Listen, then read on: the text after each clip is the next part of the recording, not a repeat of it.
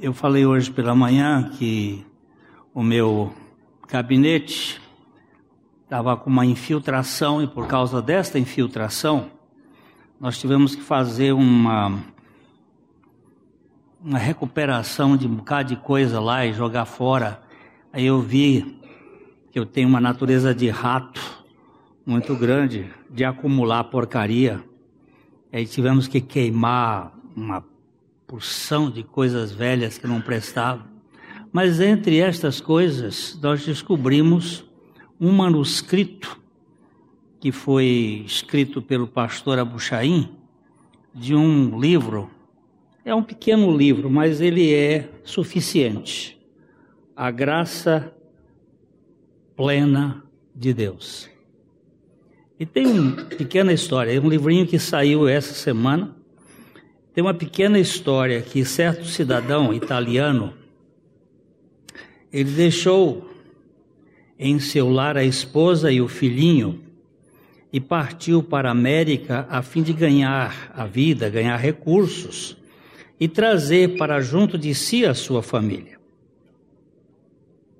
Quando foi possível, ele enviou a passagem para a esposa e o filho para que viessem à nova terra. O dia marcado, aquela senhora com a criança tomou o navio, acomodando-se em seu camarote numerado. Partiu cheia de esperança e alegria para juntar-se ao seu querido esposo. A viagem era longa. Lembra-se que antigamente as viagens de navio demoravam mês. A hora do café da manhã, o taifeiro mandou chamar aquela senhora e, a, e o filho para a mesa, mas ela rejeitou. No almoço, no jantar, e nas demais refeições seguintes, e por muitos dias aquela senhora dispensou as refeições.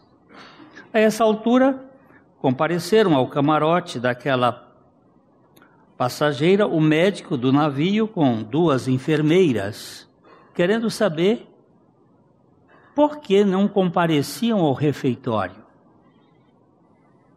Ela deu a seguinte explicação: Sabendo que essa viagem seria longa eu fiz uma grande quantidade de pães de fubá, os quais nos serviriam de alimento até nos serviram de alimento até há pouco, mas agora já acham bolorentos, azedos e intragáveis.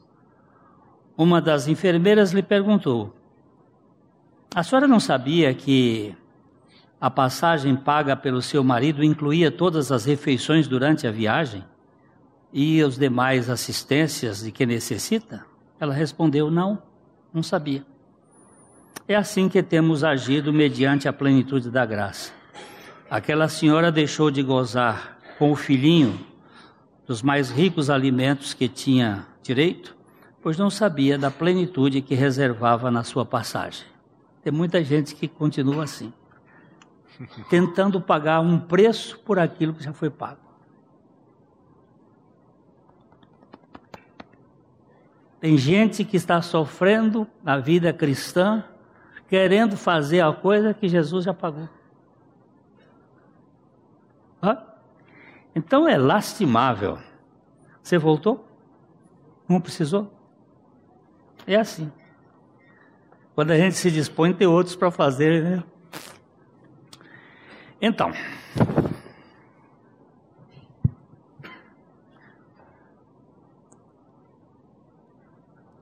capítulo 8 de Mateus, perdão, de João. capítulo 8 de João.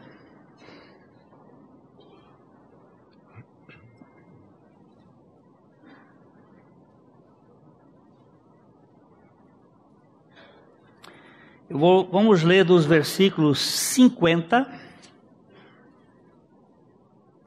Hoje eu tenho uma voz linda para ler aqui, né?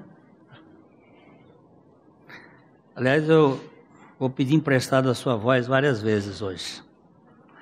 50 a 59. Eu não procuro a minha própria glória. Há quem a busque e julgue. Em verdade, em verdade vos digo: se alguém guardar a minha palavra, não verá a morte eternamente. Disseram-lhe os judeus: Agora estamos certos de que tens demônio. Abraão morreu e também os profetas, e tu dizes: Se alguém guardar a minha palavra, não provará a morte eternamente? És maior do que Abraão, o nosso pai, que morreu? Também os profetas morreram. Quem, pois, te fazes ser? Respondeu Jesus: Se eu me glorifico a mim mesmo, a minha glória nada é. Quem me glorifica é meu Pai, o qual vós dizeis que é vosso Deus. Entretanto, vós não o tendes conhecido, eu, porém, o conheço. Se eu disser que não o conheço, serei como vós, mentiroso, mas eu o conheço e guardo a sua palavra. Abraão, vosso pai, alegrou-se por ver o meu dia, viu-o e regozijou-se. Perguntaram-lhe, pois, os judeus: Ainda não tens cinquenta anos e viste Abraão? Respondeu-lhes Jesus: Em verdade, em verdade eu vos digo, antes que Abraão existisse, eu sou. Então pegaram em pedras para atirarem nele, mas Jesus se ocultou e saiu do templo. Querido Pai, abre o nosso entendimento e abre os nossos corações para receber a tua palavra. E glorifica o teu Filho Jesus Cristo. É o que te pedimos em nome dele. Amém. Domingo passado nós tivemos aqui no versículo 51, em verdade, em verdade vos digo, se alguém guardar a minha palavra, não verá a morte eternamente. Vimos que Jesus falou sobre guardar a palavra. Como nós guardamos a palavra? Primeiro precisamos ouvir. Depois nós temos que permanecer para depois poder guardar a palavra. E, e ele diz aqui: aquele que que se alguém guardar a minha palavra, não verá a morte eternamente. O que, que Jesus queria dizer com isso? Esta semana, nós tivemos a morte de dois amados nossos aqui da igreja. Doutor Itamar e o irmão Miguel Bugakov. Miguel faleceu nos Estados Unidos, doutor Tamar. No domingo, quando nós estávamos pregando aqui, ele lá no hospital veio a falecer. O que Jesus queria dizer com isso? Não verá a morte eternamente.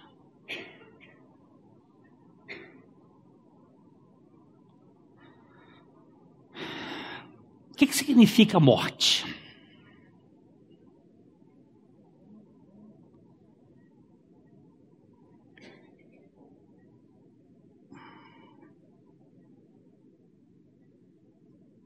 Quem são esses imortais de Jesus?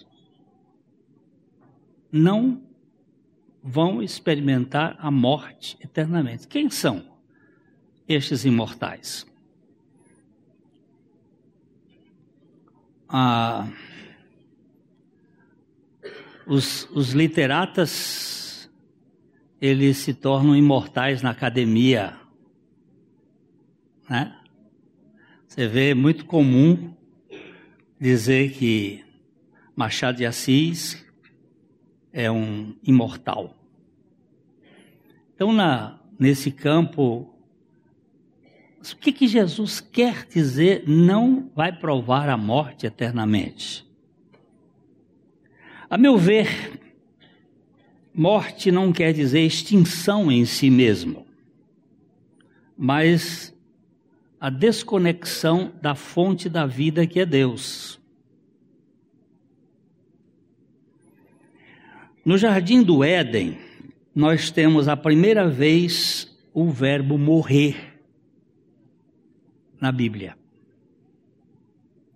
É a primeira vez que ele aparece no capítulo 2 de Gênesis, no versículos 16 e 17, quando o Senhor conversa com o homem. Vamos lá. E o Senhor Deus lhe deu esta ordem: De toda árvore do jardim comerás livremente, mas da árvore do conhecimento do bem e do mal não comerás, porque no dia em que dela comeres, certamente morrerás. Adão não sabia nada do que é morte. Ele foi criado do pó da terra, lhe foram dadas ah, no sopro de vida algum, alguns tipos de vida. Vamos para o 2,7, por favor. Gênesis 2,7. Então formou o Senhor Deus ao homem do pó da terra, e lhe soprou nas narinas o fôlego da vida, e o homem passou a ser alma vivente. Você tem um corpo, o seu corpo é composto essencialmente de ferro, cálcio, magnésio, é, zinco, é caulim, é barro e uma quantidade bem grande de água. Mas se eu trancar seu nariz aqui e a boca por 10 minutos, pifo a vida. O que, que é vida? O que é a vida? Diz que lhe soprou o fôlego da vida, ou de vida.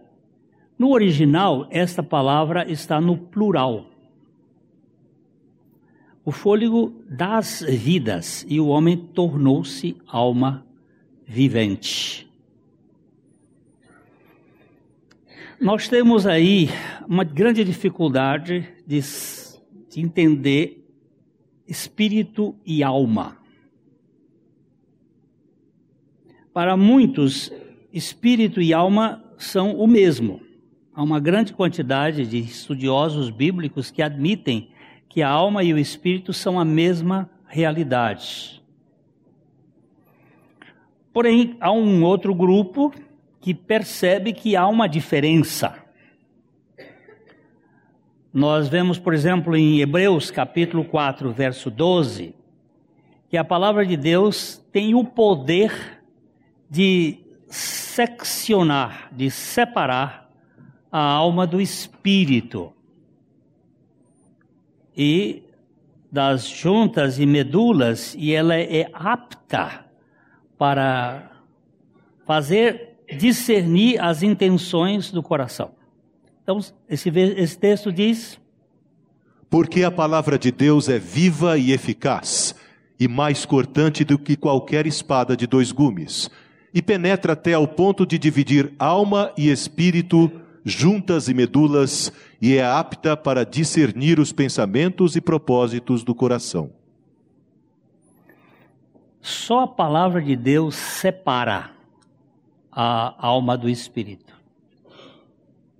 Não dá para separar isso do ponto de vista da nossa mente, dos nossos estudos, do ponto de vista psicológico. O que eu creio é que quando Deus soprou o fôlego da vida, ou das vidas no ser humano, ele passou a ter uma vida bios que conduz a parte física, bio, vida física. Ele ganhou uma vida psique, a vida da sua alma, das suas emoções, da sua vontade, do seu intelecto que é a parte psicológica. E ele precisava experimentar o fruto da árvore da vida que estava no meio do jardim para dar-lhe vida espiritual, porque o espírito estava eh, vivificado em razão do contato com Deus, a fonte de toda a vida. Mas quando o homem pecou, ele deixou de ser tricotômico, no sentido de que ele teria um espírito ligado com a vida de Deus, a alma com a psique e o abios, o corpo com a bios. Ele passou a ficar dicotômico. Ele ficou alma e espírito, por, alma e corpo, porque o espírito ele estava desconectado de Deus, a fonte da vida. E o homem ficou impedido de comer do fruto da árvore da vida, para não tornar-se um pecador permanente. Então, que que o pecado, como é que o pecado entrou? Diz Romanos capítulo 4, versículo 12, que o pecado entrou e gerou morte. Romanos 5, 12.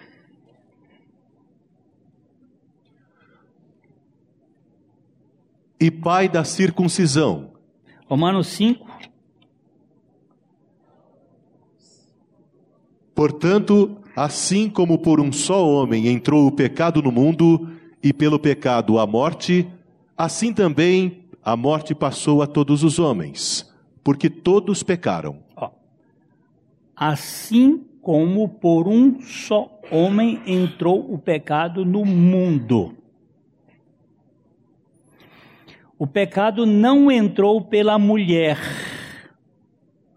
ainda que esta tenha pecado. O pecado entrou por um só homem. Como é que você pode dizer isso? A Bíblia diz isto.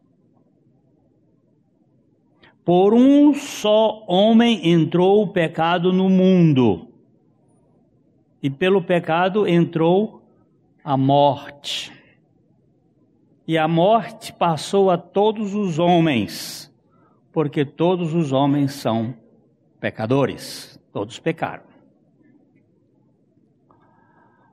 Ah, o homem tem o espermatozoide X, Y. E a mulher tem o espermatozoide X. XYXX. O pecado entrou pelo X, pelo Y. o pecado entrou ali naquele Y que passa para todos os homens. Todos nós nascemos pecadores. Todos nós. Nenenzinho já traz a rebeldia o caos, a mentira e mentira, a rebeldia, o caos e o egoísmo dentro dele. Ninguém precisa ensinar. A minha neta hoje à tarde, a avó foi chamar a atenção dela e ela já percebeu que a avó não tem a autoridade de corrigi-la. E virou-se, um ano e cinco meses, e virou-se para a mãe: Mamãe, mamãe, vovó. Como diz assim: vovó está se metendo num lugar onde não é da conta dela.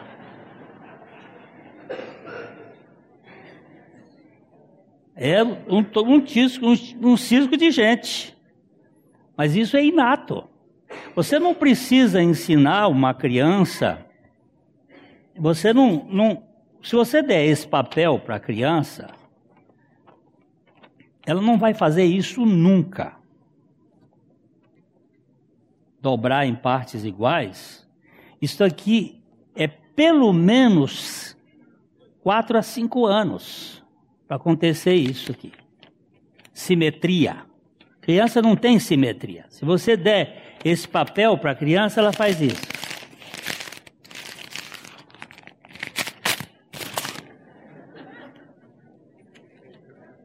Porque o caos está dentro dela. Toda criança é mentirosa. Mente naturalmente porque ela é filha do pai dela. Quem é o pai dela?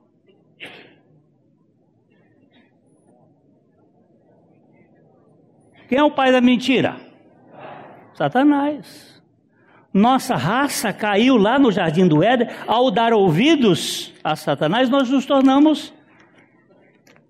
Ah, isso, isso, isso é exagero. Não pode ser assim. Então vai para João 8, 44. Vamos lá. Nós estamos em João, vamos lá olhar o 44. O papel aqui já não presta para nada. É assim que o homem fez com o universo está todo acabado, porque ele vai acabando com os seus interesses. Vós sois do diabo, que é vosso pai, e quereis satisfazer-lhe os desejos. Ele foi homicida desde o princípio e jamais se firmou na verdade, porque nele não há verdade. Quando ele profere mentira, fala do que lhe é próprio, porque é mentiroso e pai da mentira. Você vai discutir com Deus agora? Mas eu não concordo com isso, tudo bem. Mas é isso que a Bíblia diz. Vamos dar uma olhadinha no Salmo 58, os versículos de 1 a 3. Salmo 58. Falais verdadeiramente justiça, ó juízes. Julgai com retidão os filhos dos homens? Longe disso. Antes, no íntimo engendrais iniquidades e distribuís na terra a violência de vossas mãos. Olha, é, é, isso aqui é assunto para Sérgio Moro. Viu? Os juízes não tem como mexer, porque a natureza humana é de uma perversão total. Aí ele vai mostrar como. Olha aqui, o verso 3. Desviam-se os ímpios desde a sua concepção, nascem e já se desencaminham, proferindo mentiras. Quem são os ímpios? Dou um presente para quem disser quem são os ímpios. A palavra está dito, ímpios. O que é, que é ímpio? Ímpio é quem não é pio. E quem é que é pio? É quem confia. Piedade.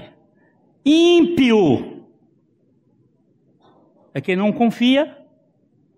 Dezinhos e os ímpios desde a madre. A criança é ímpia. É muito duro isso. Eu digo, eu sei que é. Mas é, só, se, só é salvo com a verdade. E nós temos que pregar a verdade a respeito do pecado e a verdade a respeito da salvação. Porque sem esse conhecimento não vai haver salvação. Você sabe por que, que você mente? Porque você é mentiroso. Você sabe por que você é mentiroso? Porque você é filho do diabo. E como é que sai disso? É só através da obra de Jesus Cristo. Não tem outro jeito. É duro? É duro, mas é a verdade. Eu prefiro um médico que me faça um diagnóstico duro de uma doença séria que eu tenha do que um que faça um paliativo.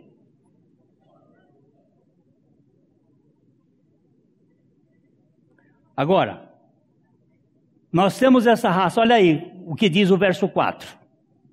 Só para terminar aí, o verso 4.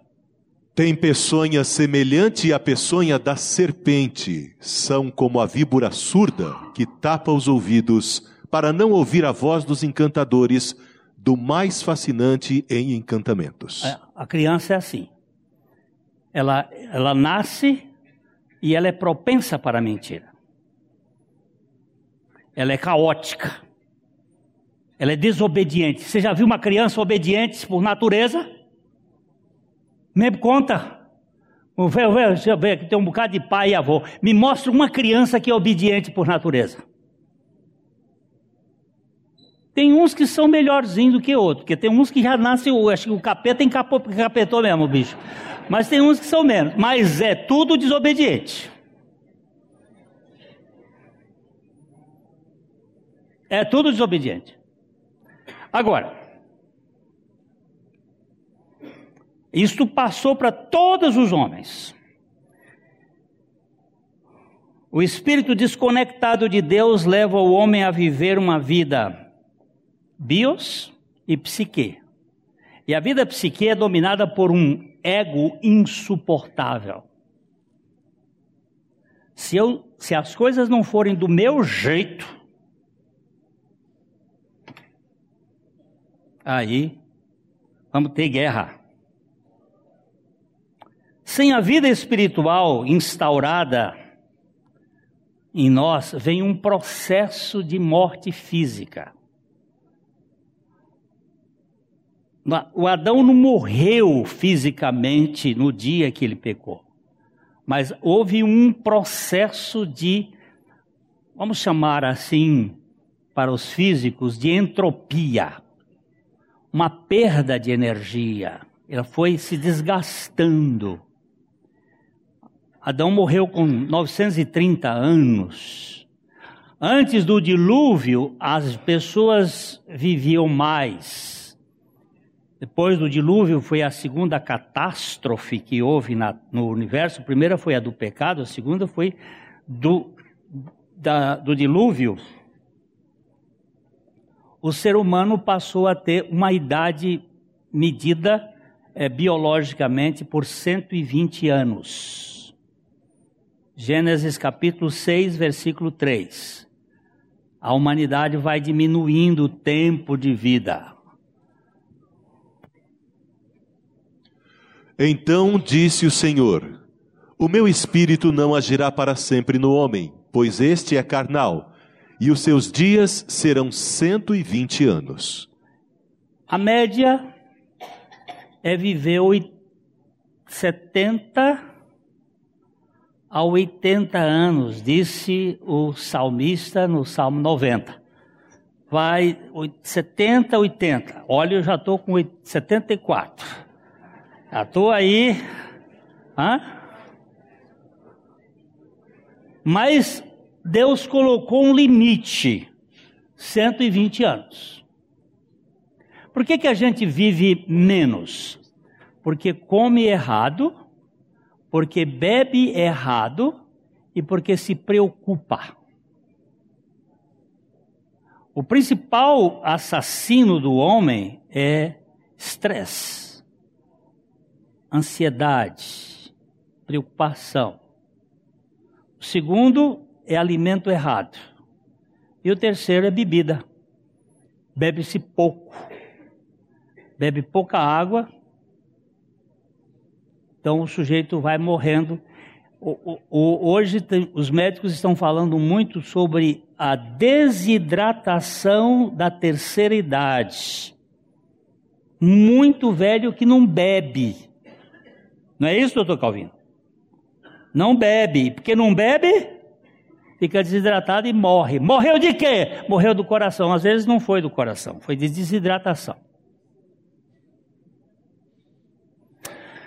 A gente podia ir mais também se fizesse mais exercício. Morte física é consequência de morte espiritual. Agora, Jesus precisava salvar a gente. E ele vai salvando em etapas. A primeira etapa, ele teve que entrar na raça humana. Para que que ele entrou na raça humana? para experimentar a morte, para destruir o poder daquele que tinha o poder da morte. Vamos para capítulo 2 de Hebreus. Hebreus capítulo 2. Vamos começar com o versículo 14.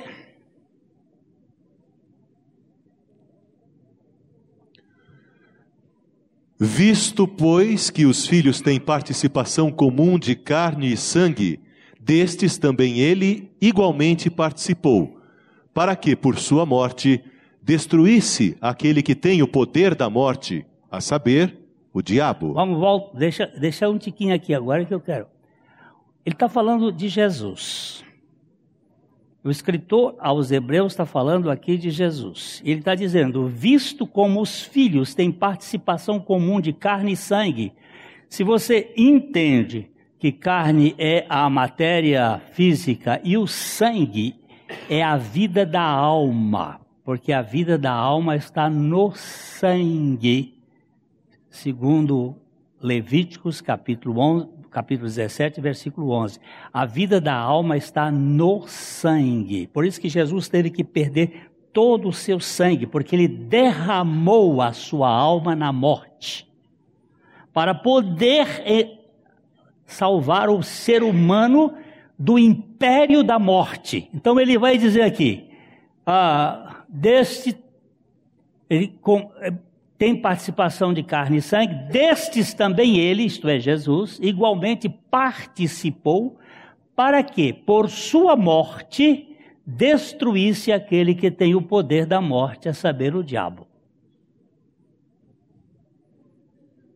A primeira fase da morte de Cristo é esmagar a cabeça da serpente. Ele estava ali fazendo uma vitória. E, verso 15: E livrasse todos que, pelo pavor da morte, estavam sujeitos à escravidão por toda a vida. Há uma escravatura da morte que reina na humanidade. E ela gera o que os italianos chamam de paura, um pavor, uma sensação desagradável.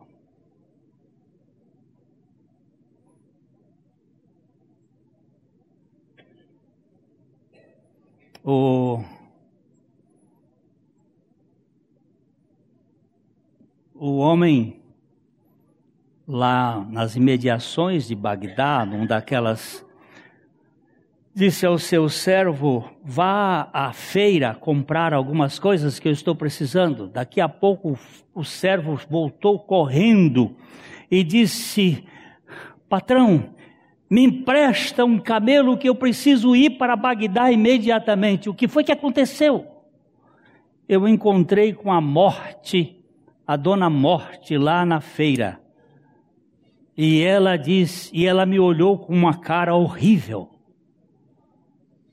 E eu sei que ela vai querer me pegar, e eu vou correndo, porque eu tenho uns parentes lá em Bagdá e eu posso me esconder lá. Isso é uma fábula.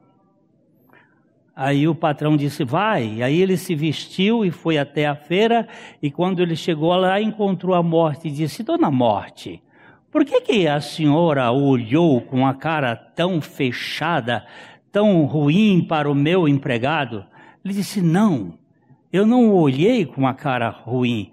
Eu orei com espanto, porque eu tenho um compromisso com ele em Bagdá daqui a pouco e ele ainda estava aqui.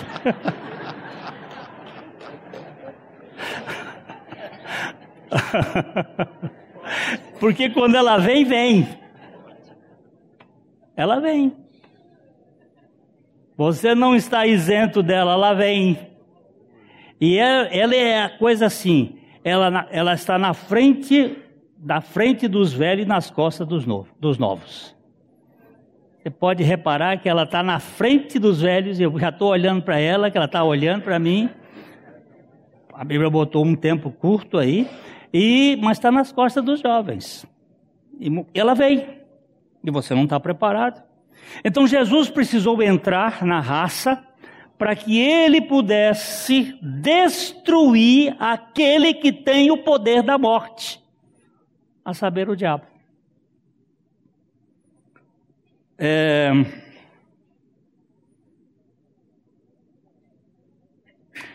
Mas ele não podia vir com o pecado. Se ele entrasse com o pecado, ele não teria poder para nos salvar do pecado, porque um pecador não pode salvar o outro do pecado. Ele tinha que vir sem pecado. Por isso que ele não veio por Adão, ele veio por Eva. Ele veio pela mulher. O, o óvulo de, da mulher não está contaminado com a transmissão da pecaminosidade, ainda que ela seja pecadora.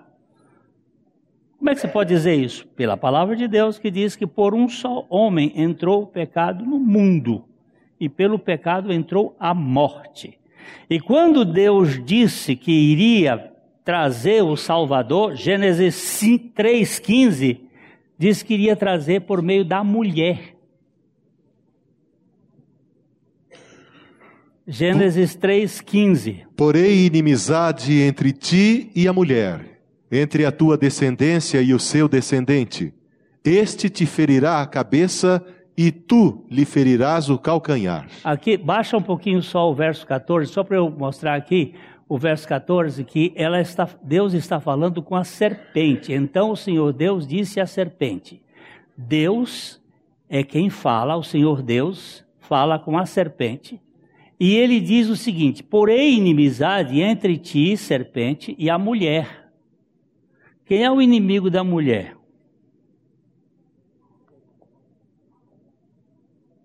É o marido. Não, senhora. Seu marido não é seu inimigo. O inimigo da mulher é a serpente. Porém, inimizade entre ti e a mulher. Entre, leia aí. A tua descendência. A tua descendência. Descendência de quem? Hein? Da serpente. Quem é o descendência da serpente, Walter? Ó. Aqui tem um exemplar. Descendente da serpente. Nós, seres humanos, somos filhos da víbora. Somos filhos da serpente. Porém, inimizade entre ti e a mulher, entre a tua descendência e o seu. Seu de quem? Da mulher. Quem é o descendente da mulher? Jesus. Jesus. O descendente da mulher é Jesus. Aí ele vai dizer: Este te ferirá a cabeça e tu lhe ferirás o calcanhar. O que, que aconteceu ali na cruz? O calcanhar de Jesus foi ferido, quer dizer, ele foi mordido no seu calcanhar, ele foi ferido na, no pé, ele foi ferido na cruz, mas ele esmagou a cabeça da serpente. E aqui, ele tinha que vir sem pecado para poder levar os meus pecados, porque foram os meus pecados. Os meus pecados quem matou Jesus. Nós estamos, nós temos uma menina que está aqui na nossa igreja hoje também. Ela tem vindo aqui, ela é de origem judaica, mas ela sofreu muito, porque as pessoas na, na escola diziam para ela que o judeu foi culpado pela morte de Jesus. Foram judeus. E ela dizia: Eu não matei Jesus. um jornalista que tinha aqui, Stélio Feldman, ele me fez um, um, uma entrevista há muitos anos na Folha de Londrina, e ele me fez uma pergunta assim, Pastor Glênio, quem matou Jesus? Foram os romanos? Foram os judeus? Ou foi Pilatos? Pilatos romanos, os judeus? Eu digo, nenhum. Eles mataram, eles estiveram no processo, mas quem matou Jesus fui eu. Por ordem do Pai. Ele tomou um susto e disse assim, me, me conta essa história. E eu fiquei duas horas com ele falando sobre esse assunto porque foram os meus pecados que foram postos em Jesus, para que ele morresse por causa dos meus pecados, para tirar o poder da morte, do pecado do diabo da minha vida e dar a vida eterna pela sua ressurreição. Isso, isso é o que a Bíblia ensina. E o Estélio escreveu uma, um, um artigo na Folha de Londrina dizendo: Olha, não foi a minha raça, não foram os judeus, nem foi, foi a humanidade, foram nós, estávamos lá naquela cruz. Nós fomos colocados em Jesus ali para que ele morresse a nossa morte. No Éden, eu fui separado de Deus pelo pecado, portanto, eu morri espiritualmente. Mas na cruz, eu fui colocado com os meus pecados em Jesus, para morrer para o pecado. Vamos ver Romanos 6. Vamos começar com 5, 6 e 7. 8, 9, 10. Vamos lá, vamos devagarzinho aqui. Olha aqui, olha que texto mais maravilhoso. Porque se formos unidos com ele na semelhança da sua morte, certamente o seremos também na semelhança da sua ressurreição. Peraí, peraí. Se formos o quê? Unidos com quem? Com ele quem? Jesus. Aonde? Na semelhança da sua morte. Aonde foi que Jesus morreu? Na cruz. Se formos unidos com ele na semelhança da sua morte, Certamente o seremos também na semelhança da sua ressurreição. seremos na semelhança da sua ressurreição. Se eu estava com ele na morte, eu vou estar com ele na ressurreição.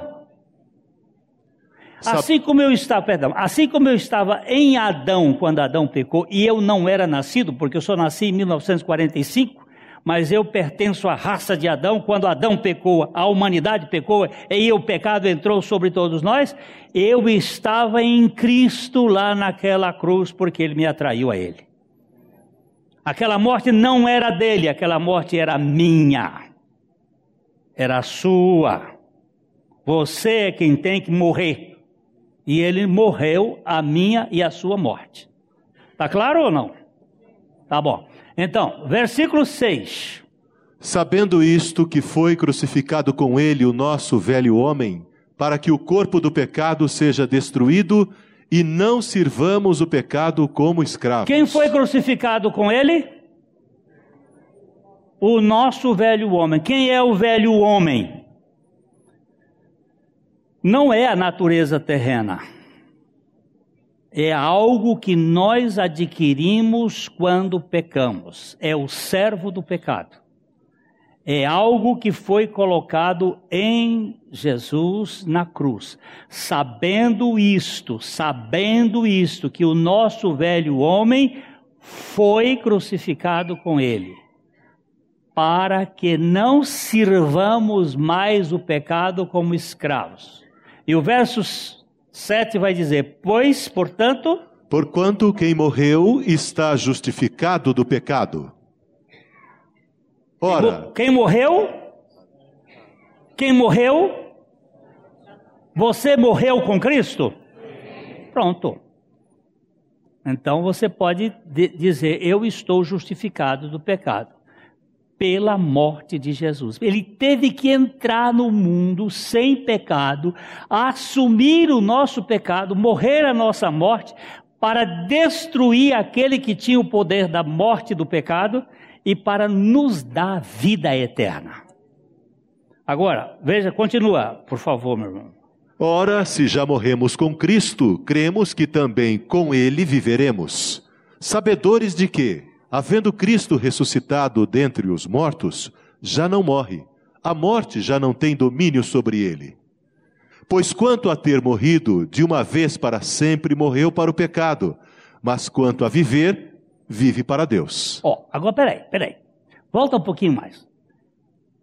Ora, se já morremos com Cristo, uma vez que morremos com Cristo, cremos que também viveremos com Ele, viveremos, Ele vai se manifestar, sabedores de que, havendo Cristo ressuscitado dentre os mortos, já não morre, a morte já não tem domínio sobre Ele, pois quanto a ter morrido de uma vez para sempre morreu para o pecado, mas quanto a viver, vive para Deus. Agora o verso 11. Assim também vós considerai-vos mortos para o pecado, mas vivos para Deus em Cristo Jesus. Assim também vós considerai-vos mortos para o pecado. Agora vamos olhar a palavra considerai-vos.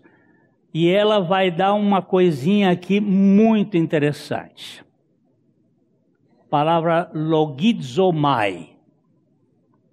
Ó, logizomai está numa voz média. Recontar, contar, computar, calcular, conferir. É uma palavra de origem de contador, de contabilidade.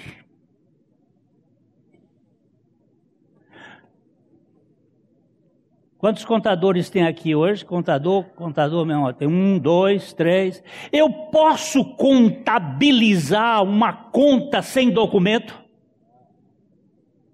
Posso? Não! É isso que o governo fez no passado. Contabilizou algumas contas sem documento. Isto é fraude. Eu não posso contabilizar uma conta sem documento. Eu não posso contabilizar que eu morri com Cristo se Cristo não tivesse morrido e levado sobre si o meu pecado, a minha natureza servo do pecado. Mas ele fez isso. E eu agora posso considerar-me morto para o pecado em Cristo Jesus. Eu posso tomar isso como certo, como válido. Ah, na minha caminhada cristã, eu levo, uma vez que eu me considero morto, eu levo a morte de Jesus diariamente. Sabe, Felipe, eu sou tentado na minha carne, eu sou tentado na minha alma, e eu sou tentado no meu espírito, porque o meu espírito agora foi vivificado. Eu sou tentado nos instintos da minha carne. Eu sou tentado nos aspectos da minha alma. Arrogância, vaidade. E eu sou tentado nas coisas espirituais, na realidade espiritual. Como é que eu vou vencer isto? É a vitória da própria morte de Jesus. 2 Coríntios capítulo 4. 2 Coríntios capítulo 4. Nós vamos ler os versículos 8 a 10. Em tudo somos atribulados, porém não angustiados, perplexos, porém não desanimados, perseguidos, porém não desamparados, abatidos, porém não destruídos, levando sempre no corpo o morrer de Jesus, para que também a sua vida se manifeste em nosso corpo. Preste atenção nesses quatro pontos que ele põe. Em tudo somos o quê? Atribulados. Você é atribulado? Na sua vida você passa por tribulação ou não? Eu vejo quem, quem não passa. Quem não passa? Quem não passa, levanta a mão. Ó, então todos passam. Em tudo somos atribulados, porém não angustiados.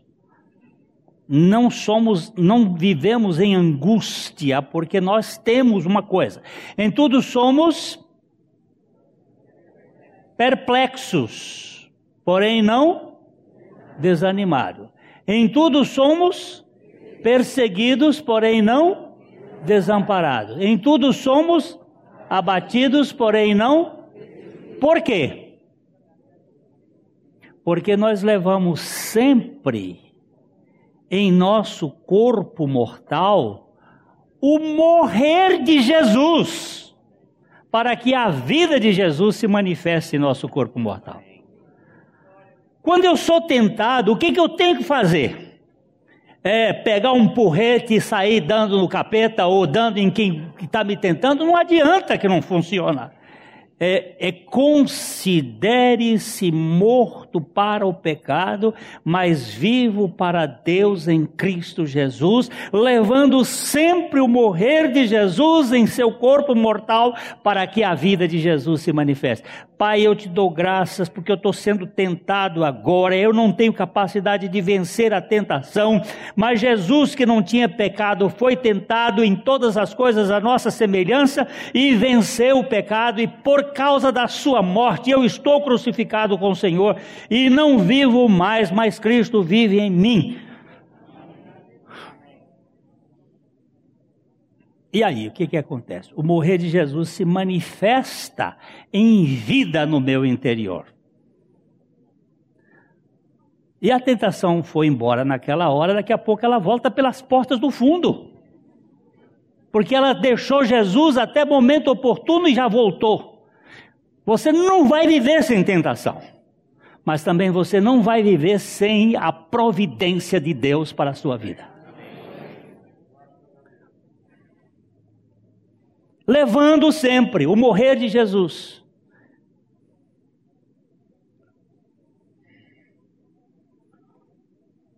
O cristão precisa ganhar a revelação da sua morte, da morte do seu ego com Cristo. Eu estou crucificado com Cristo. E vivo não mais eu, mas Cristo vive em mim. Isso é diário. Ó, eu estou aqui respirando. O que, que eu estou inspirando? Oxigênio. E o que, que eu estou expirando? Gás carbônico. Gás carbônico mata. Oxigênio dá vida. Quando eu confesso a minha morte com Cristo e a vida de Cristo, é como se eu estivesse expirando oxigênio e expirando gás carbônico. Eu saio morte, entra vida, sai morte. Quantas vezes faz isso por minuto? Cerca de 17 vezes.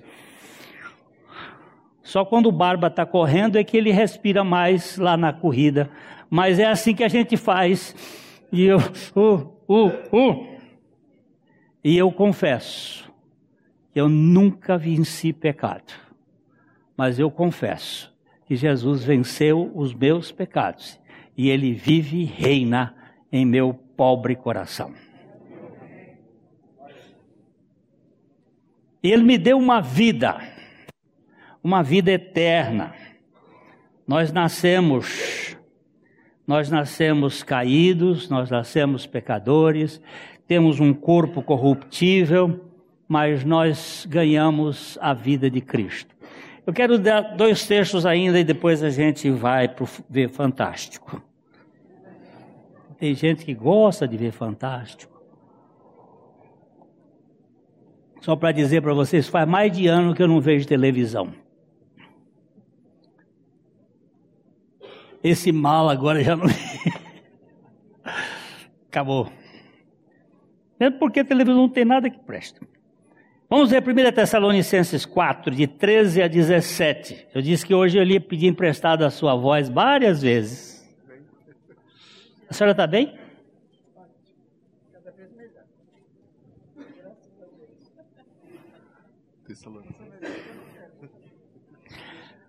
Ó. Não queremos, porém, irmãos, que sejais ignorantes com respeito aos que dormem para não vos entristecerdes como os demais, que não têm esperança. Oh. A Bíblia mudou de linguagem. Ela não disse assim: não queremos, irmãos, que sejais ignorantes com respeito aos que morrem. Mas ela disse: não queremos, porém, irmãos, que sejais ignorantes com respeito aos que dormem porque a morte física para o cristão, aquele que ganhou a vida de Cristo, não é mais morte, é sono. Os que dormem, para não vos entristecerdes como os demais que não têm esperança.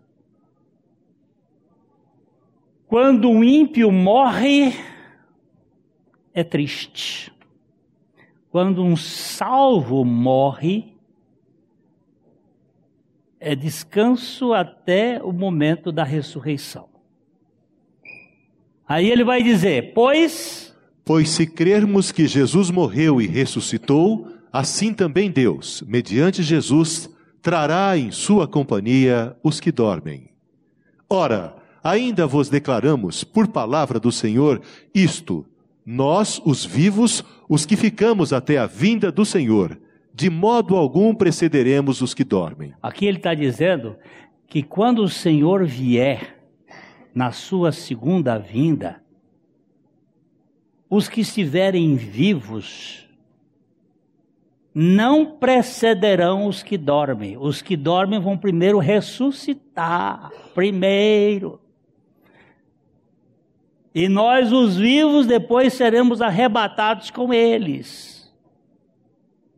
É claro o que está dito. Porquanto o Senhor mesmo. Porquanto o Senhor mesmo, dada a sua palavra de ordem, ouvida a voz do arcanjo e ressoada a trombeta de Deus, descerá dos céus e os mortos em Cristo ressuscitarão primeiro. Depois. Aí, então ele está dizendo: mortos em Cristo Os que dormem morreram em Cristo. Porque morreram em Cristo na cruz e depois morreram por causa da obra de Cristo e agora tem vida e vida eterna. Não é vida de igreja, não é vida de, de religiosidade, é vida em Cristo. Ok? Indo mais para cima um pouquinho. Depois, nós, os vivos, os que ficamos, seremos arrebatados juntamente com eles entre nuvens para o encontro do Senhor nos ares, e assim estaremos para sempre com o Senhor. Consolai-vos, pois, uns aos outros com estas palavras. Coisa boa. Eu também não posso me curvar diante da morte física para um cristão. No dia, se o Senhor não voltar, no dia que eu morrer, se morrer aqui, vocês façam um festaço Pode se alegrar. Aliás, eu, eu, eu, tenho até um pensamento assim, um pouco parecido com Calvino. John Calvino, quando ele morreu, ele disse, pra, ele disse antes: quando eu morrer, me enterre antes do velório. Eu não quero velório, para ninguém fazer coisas ao meu redor. Eu já estou lá no céu, não ficar falando, olha, esse foi um grande homem, foi aquilo, porque quando o sujeito morre, os defeitos morrem. Aí só tem virtude. Você vê que o sujeito, quando morre, né, tem até aquele caso do sujeito que estava lá na, na, na frente e, e, e, o pastor falando, e, e porque esse irmão, porque isso, porque aquilo, aquilo, aquilo. Aí a, a, a viúva foi e disse assim: Oh, por favor, minha filha, vai ver lá nos, nos, nos, no caixão se é seu pai mesmo, porque a gente que convive com o bicho, né? Agora, eu quero terminar aqui para você olhar o que Jesus disse. Jesus disse a Marta, quando Marta ficou irritada, porque Jesus não chegou no dia aprazado, para ele chegou atrasado e não aprazado, e que ele chegou lá na casa da Maria e da Marta e ela ficou muito irritada. Se tu estivesses aqui, meu irmão não teria morrido. E Jesus nos diz em João 11, 24, 25 e 26. Eu sei, replicou Marta, que ele há de ressurgir na ressurreição no último dia. Quando Jesus disse: Olha, Marta, é, ele vai ressurgir na ressurreição do último dia. Disse-lhe Jesus: Disse-lhe Jesus: Eu sou a ressurreição e a vida. Quem crê em mim, ainda que morra, viverá. E todo o que vive e crê em mim não morrerá eternamente. Crês isto? Volta, volta, volta aqui só, volta aqui. Jesus disse: Eu sou a ressurreição e a vida. Ele pôs a ressurreição antes da vida. Mas a ressurreição só existe ressurreição porque existe morte. Mas que morte foi essa que Jesus botou a ressurreição na frente da vida?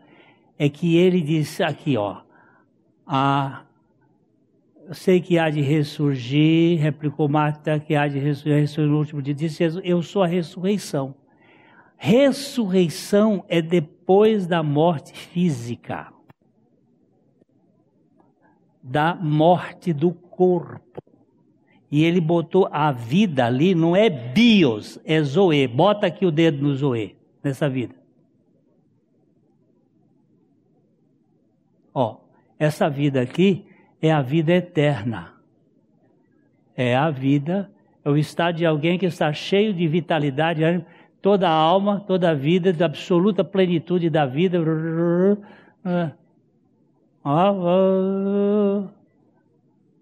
É, é, abençoado a parte de aqui desse mundo aqueles que colocam sua confiança em Cristo depois da ressurreição a ser consumada, aí ele vai dizer, é a vida eterna, não é a vida bios. Essa morreu, ficou ali, acabou, para mim acabou. Não, não acabou. Nós temos a vida eterna. Então, os imortais são aqueles que creem em Jesus Cristo como Senhor da sua vida, que experimentaram sua morte e ressurreição com Cristo. E ele vem ser a nossa salvação. Ok? Eu espero que você não se impressione com a morte física. Essa, eu fui ao velório do Dr. Itamar e ele havia dito para sua esposa quando foi para o hospital, ele havia dito: Olha, eu vou agora, mas se eu morrer, eu estarei na casa do meu pai. Então, é tão, tão saudável e tão descanso para isso. Não é pessoas perfeitas, é pessoas que creem no Deus que é perfeito e faz novas todas as coisas. A Livraria PIB Londrina procura selecionar cuidadosamente seus títulos e autores a fim de oferecer um conteúdo alinhado com o Evangelho de Jesus Cristo. Bíblias, livros de teologia, devocionais, literatura infantil, biografias, comentários bíblicos e muito mais. Dispomos também de um acervo de CDs e DVDs das mais de 5 mil mensagens ministradas na primeira Igreja Batista em Londrina.